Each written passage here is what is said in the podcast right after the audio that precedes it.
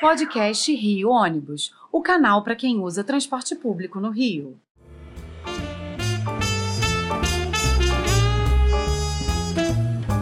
Saudações ouvintes, passageiros dos ônibus da cidade e população carioca. Eu sou Paulo Valente e nesta edição do podcast Rio Ônibus vamos te apresentar a situação dos profissionais rodoviários, cujo dia foi comemorado no último domingo, dia 25 de julho, mas que, infelizmente, não tem muito o que festejar. Dentro da crise financeira que atinge o setor de ônibus, seriamente agravada pela pandemia, os rodoviários têm sido muito prejudicados, com o número de demissões que já chega a 21 mil desde 2015, 7 mil somente no último ano. E ninguém melhor para falar sobre o assunto do que Sebastião José da Silva, presidente do Sindicato dos Rodoviários da cidade do Rio de Janeiro, que tem assistido a esse cenário em que a urgência do setor por ajuda de recursos públicos para que haja a retomada da qualidade operacional dos ônibus e a manutenção dos empregos. Bem-vindo, Sebastião. Eu quero começar te parabenizando e a todos os colegas pelo Dia do Rodoviário e principalmente por vocês terem estado nos seus postos de trabalho desde o início da pandemia, bem ali na linha de frente, como verdadeiros heróis, mesmo quando haviam todas aquelas dúvidas sobre o vírus, e com isso garantindo os deslocamentos dos cariocas sem que o serviço fosse interrompido. Te pergunto, o que vocês estão vendo por parte da Secretaria Municipal de Transportes no sentido de garantir que mais rodoviários mantenham seus empregos, que não sejam demitidos? A nós do Rio Ônibus, Sebastião, preocupa muito a afirmação feita pelo prefeito Eduardo Paz na semana passada de que a solução para o BRT e demais linhas de ônibus fica para o fim do ano que vem, dependendo de um novo sistema de bilhetagem eletrônica. Paulo, queria saudar você, queria saudar aos ouvintes e dizer que a nossa categoria está, na verdade, num momento muito delicado, porque é, o, a qualidade do serviço é, ficou ruim para os nossos usuários e isso afeta também é, é, os profissionais, a frota vem sofrendo também com essa crise. Além do desemprego, a gente também tem uma frota é, que não está nas condições. O Rio de Janeiro sempre foi vitrine do Brasil com a frota mais nova do país. Hoje é, a frota está praticamente sucateada, ou seja, a gente vive uma crise tripla, eu diria, né? É, é, a crise é, do achatamento do salário da nossa categoria, que nunca foi tão baixo, é, o desemprego em massa, como você já citou aí, chegamos a 7 mil só durante a pandemia, e com relação ao poder público, a nosso, a nosso, a nosso descontentamento com o poder público vai muito além. É, vai até por, por, falta de reconhecimento da importância da nossa categoria para a vida da cidade. Veja, Paulo, a gente não conseguiu, mesmo atuando em parceria com vocês, sequer a prioridade da vacinação dos nossos motoristas. É verdade. Então, é, é esse, esse, dia do rodoviário para nós é, é, um dia de, de lamento, de tristeza, por, por, as autoridades não reconhecerem a importância da nossa categoria, né, que ficou ali durante a pandemia, correndo risco, e mesmo assim fez com que a cidade parasse, né, a cidade não parasse. Ou seja, os rodoviários não estão sendo reconhecidos pela importância que eles têm. E, e, lamentavelmente, o poder público começa a se esquivar no sentido de que a relação capital e trabalho está entre os trabalhadores e os empregadores. Nós não concordamos com isso, nós entendemos que o poder público tem responsabilidade não só na ponta com os usuários do transporte, nós também somos usuários, nossos familiares são usuários do transporte, todos nós queremos um transporte de qualidade, e quando o poder público não reconhece sequer a importância desses profissionais, desvaloriza como um todo o setor de transporte. Ou seja, nós somos um serviço, Paulo, eu sempre digo isso, e é bom os ouvintes entenderem isso. Nós, rodoviários, nós somos servidores públicos, nós prestamos um serviço de utilidade pública. É assim que a Constituição, é assim que as leis entendem que transporte é serviço de utilidade pública. Não dá para o governo se esquivar de entrar na discussão é, de, de que forma, de que maneira a gente pode recuperar o transporte para a cidade do Rio de Janeiro. Então, e você conhece, Tião, sindicatos de, é, de todo o país. Você, é, semana passada, esteve em Brasília tratando de vários assuntos aí da categoria. E você tem notícias de alguma cidade que tenha os mesmos problemas do Rio de Janeiro ou a coisa aqui está realmente pior? Ô Paulo, eu disse aos companheiros nossos, na nossa confederação, fizemos a reunião semana passada, é, inclusive para falar sobre a tristeza nossa da comemoração do dia 25, dia do, dos trabalhadores rodoviários, dia de São Cristóvão. É, é, há uma crise generalizada no país, é verdade, mas nada se compara à crise do Rio de Janeiro. Porque em outras cidades, pelo que a gente consegue, conseguiu é, é em conversa com nossos pares, São Paulo e outras cidades, é, é, Curitiba, outras cidades que têm parâmetro com o Rio de Janeiro, há uma interferência, há uma, uma, uma, eu diria, uma parceria maior do poder público com o setor. No nosso caso, até pelo, pelas circunstâncias que, que os meios políticos no Rio de Janeiro vêm passando, parece que o poder público lavou as mãos com relação a esse segmento. E eu queria dizer mais: nós estamos falando, e aí é importante o, o nosso ouvinte entender isso, é, de que transporte é, é muito mais do que pegar um ônibus aqui e saltar ali. Transporte é importante para a economia da cidade, é importante para a empregabilidade da, do, da nossa população. O deslocamento é fundamental para as empresas.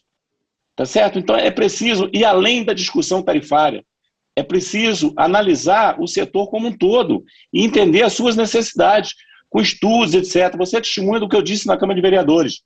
Não dá mais para o poder público ficar se esquivando da sua responsabilidade, alegando que tem caixa preta, que, que ninguém sabe. Na verdade, hoje tudo é automatizado. É possível, a prefeitura acompanha em tempo real, e nós sabemos disso, acho que o nosso usuário também sabe, a, a frota que está rodando naquele momento. Dá para ver até quantos passageiros tem dentro do ônibus. Então não há essa discussão. O que falta é falta de, de, de boa vontade e de entender de que o serviço de transporte vai muito além né, de, de transportar pessoas. Tem é, uma, uma, uma importância fundamental na empregabilidade da, da, da, nossa população, né? E muito mais que isso, as empresas têm, têm, têm é, é, dificuldade, e daí é, tem influência até na geração de postos de emprego, que já é uma crise no Rio de Janeiro, né, essa dificuldade no transporte. Porque tem, tem, nós temos lugares que as empresas foram obrigadas a reduzir a frota, muitas vezes suprimir linhas, porque as linhas passaram a, ter, a ser deficitárias. Ora, o ônibus tem que estar na rua, se ele, se ele não dá lucro, tem que vir é, é, é, subsídio de algum lugar para que a população mantenha a disponibilidade dos transportes. E para nós é importante também, como profissionais, porque só assim a gente pode manter os postos de emprego da nossa categoria. É verdade, Tião. Aqui no Rio de Janeiro, a verdade é que o ônibus é praticamente o transporte oficial da cidade há mais de 60 anos. Né? São os nossos ônibus que cruzam as ruas do, do município, pegam você, leva para o trabalho, leva para a escola, leva para o teu lazer mesmo, para o comércio, para tudo, e muitas vezes isso não é reconhecido. Você vê que agora, mesmo com as dificuldades, a gente tem tentado manter aí o melhor serviço possível. Mas há um fator também que a gente discute muito, que é a questão do crescimento do transporte clandestino aqui na cidade e, mais recentemente, da entrada desses veículos por aplicativos, que na verdade eles não carregam as gratuidades, cobram o preço que querem, não oferecem direitos aos passageiros, não há uma segurança e prejudicam muito aí a mobilidade urbana. Como é que o sindicato está enxergando essa questão? Olha, Paulo, primeiro eu queria é, é, é, posicionar o nosso ouvinte aqui, que a nossa posição é muito clara.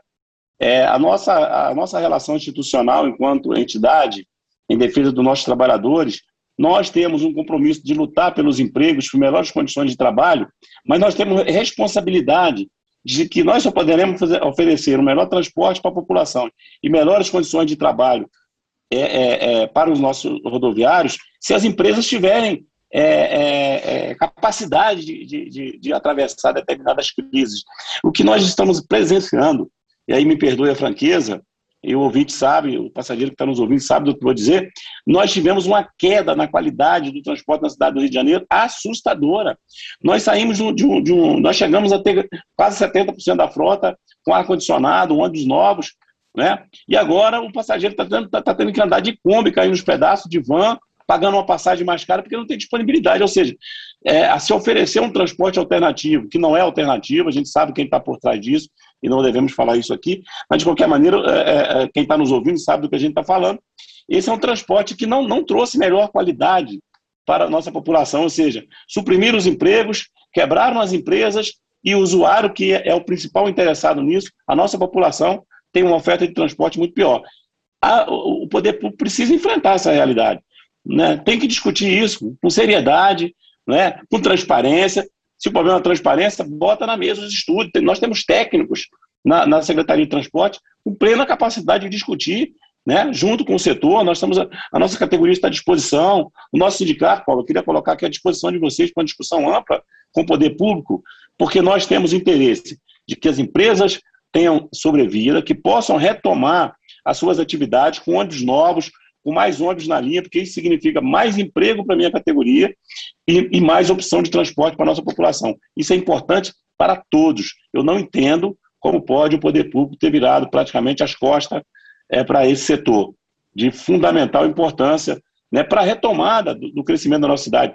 O Rio de Janeiro não pode ser, continuar sendo o patinho feio dessa história. O Rio de Janeiro é a porta de entrada né, do turismo no Brasil. Né? O Rio de Janeiro é considerado a cidade mais linda do mundo. Como é que nós vamos ter um transporte desse? Pô? Não tem condições. Nós precisamos. É, é, é, é você sabe que eu já, já me coloquei à disposição na prefeitura, né, junto à, à, Câmara de Vereadores, porque eu entendo é, que a formatação e a discussão passa também pela, pela, pela aqueles que são responsáveis por formular a legislação de transporte na cidade, que é a Câmara de Vereadores, e, no entanto, a gente não consegue avançar. É preciso que eles tenham é, consciência da prioridade que é e, e, do clamor da nossa sociedade por um transporte de qualidade. É, é, isso é verdade, Tião. Isso é uma preocupação que nós temos bem grande de como é, poder regulamentar, fiscalizar essa questão. Que nós vemos o, seguinte, uma, uma, questão que muitas vezes não é colocada, a questão da mobilidade urbana também, que é muito prejudicada por esses agentes aí. É, voltando aí à, à questão do, dos aplicativos. Hoje qualquer pessoa pega o seu carro de passeio e se transforma num, num táxi, digamos assim, ou num veículo de transporte coletivo com aplicativo. A pessoa se inscreve no, no lá, lá pela internet, passa a representar o Uber ou 99 táxis ou qualquer um desses aí e sai para a rua transportando os passageiros, fazendo lotadas, é, prejudicando aí o, o, trânsito. Hoje o ônibus quer parar no ponto, não consegue, a verdade é essa. E mais uma vez, assim como o clandestino não transporta idosos, estudantes, os deficientes, cobra passagem e tal. Você acha que parte da arrecadação que esse pessoal tem, como a prefeitura propôs, poderia ser destinada ao custeio aí do transporte público, como um subsídio para ajudar a bancar as gratuidades, esse tipo de coisa?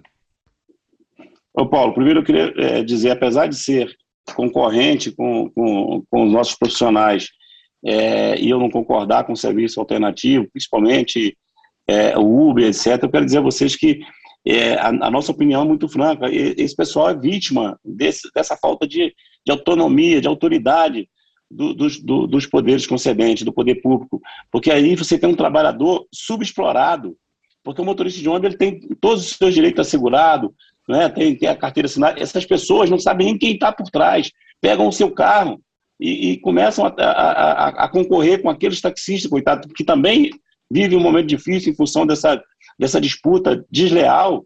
É, essa disputa é desleal para todo mundo, Paulo. É explorado o taxista, é explorado aquela pessoa que está muitas vezes desempregado, passando necessidade, pega seu carrinho e coloca para fazer um Uber para tentar sobreviver, um ano depois ele quebra e entra outro no lugar. Ou seja, é um efeito cascata.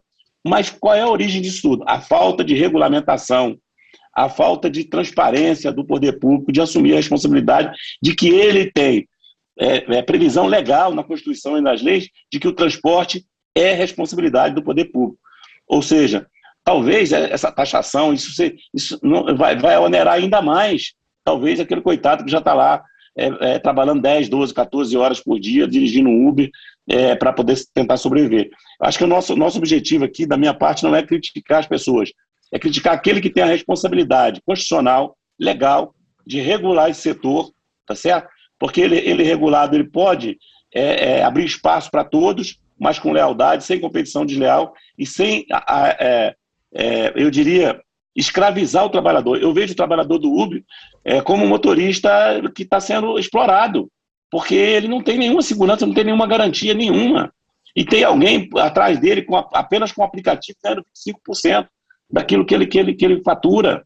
Entende? Então é o seguinte: é uma, é, uma, é uma exploração, a verdade é essa. Nós não concordamos com isso. Achamos que isso tira o emprego do nosso motorista, do nosso profissional, quebra as empresas e não resolve o problema daquela pessoa que está desempregada. Não resolve, pelo contrário, está explorando essa pessoa. Sabe o que é isso aí? É a escravidão de volta comandada dessa vez, ao invés de ser o chicote, é pela tecnologia. tem uma eminência parda por trás de um sistema que explora milhares e milhares de pessoas. Nós não concordamos com isso e nós achamos que a regularização do setor é, é, traz transparência e traz segurança para os trabalhadores que possam permanecer no mercado de trabalho. Concordo contigo, Tião. Então, para a gente finalizar, no final do mês de maio, nós estivemos juntos numa audiência pública na Câmara Municipal de Vereadores aqui do Rio de Janeiro e fizemos uma série de, coloca de colocações e recebemos uma série de compromissos lá dos vereadores presentes. Daquilo tudo que foi dito, foi prometido ali, foi conversado.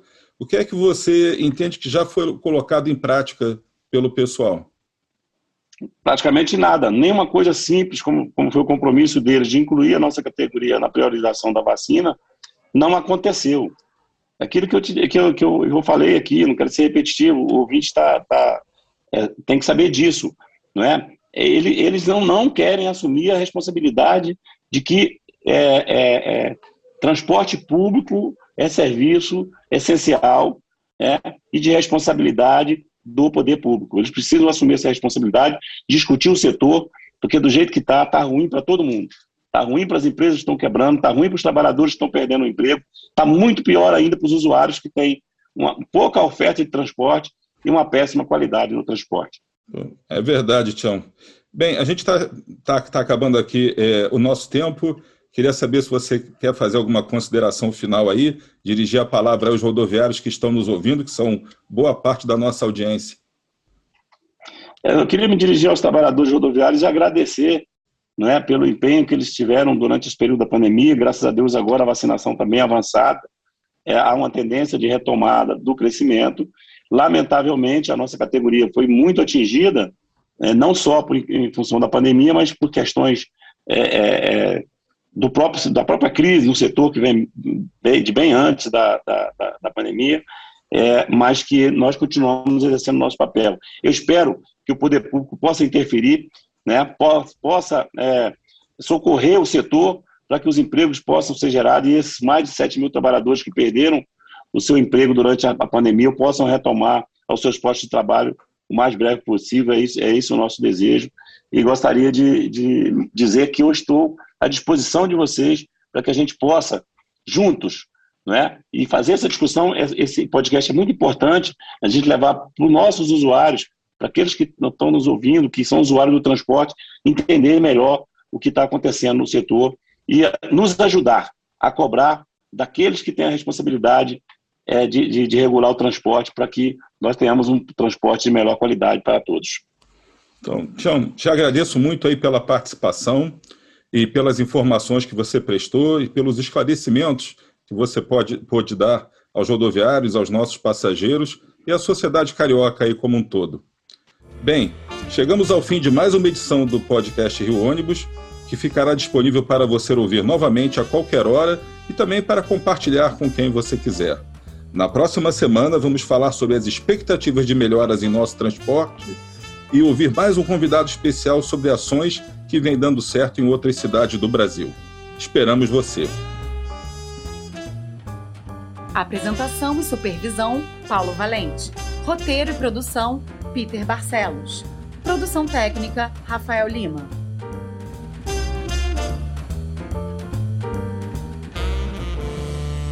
Rio Ônibus seu dia passa por aqui.